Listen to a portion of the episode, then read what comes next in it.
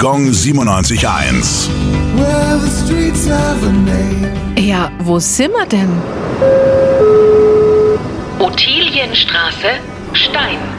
Mitten im alten Stadtkern von Stein liegt die Ottilienstraße, benannt nach der Freifrau Ottilie von Faber, der Ehefrau des Bleistiftbarons Lothar.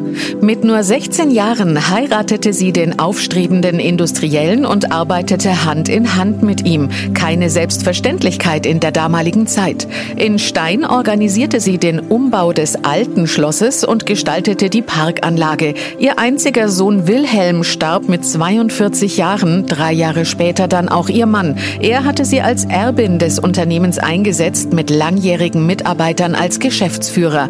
Nach der Hochzeit ihrer gleichnamigen Enkelin mit dem Grafen Alexander Graf zu Kastell-Rüdenhausen entsteht der neue Familienname Faber-Castell, wie wir ihn noch heute kennen. Gong 97.1. Well,